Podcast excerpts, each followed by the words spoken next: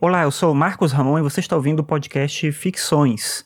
Ficções é um podcast sobre filosofia e cotidiano e você pode ouvir os episódios no meu site que é o marcosramon.net barra ficções. Uma coisa que eu já fiz muito aqui no podcast foi fazer a leitura de alguns textos que eu escrevo no meu blog. Eu tenho escrito pouco lá, e aí por isso eu não tenho feito muito esse tipo de episódio, mas recentemente eu escrevi um texto chamado A Realidade e Nós Mesmos. É um texto que eu escrevi depois de ler alguma coisa falando sobre a dificuldade que a gente tem de identificar a nossa própria identidade, de identificar o que nós somos e por que, que a gente é a gente e não uma outra pessoa. Sei que é meio confuso falar assim, mas depois, talvez, no outro episódio, eu explique melhor essa ideia a partir do texto que eu estava lendo. Enfim, a ideia hoje é fazer a leitura desse texto que eu comentei antes, se chama A Realidade e Nós Mesmos.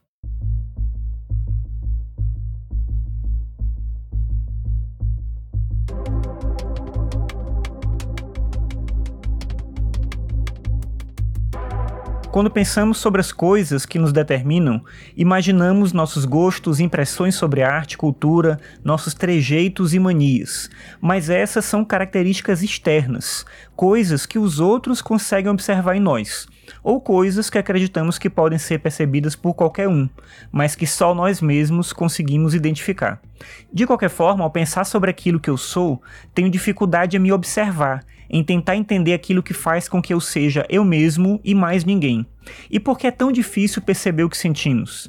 Provavelmente isso ocorre porque a realidade nos define ao mesmo tempo em que estamos nela. Somos pessoas que se entendem como seres vivos durante o próprio processo de existir.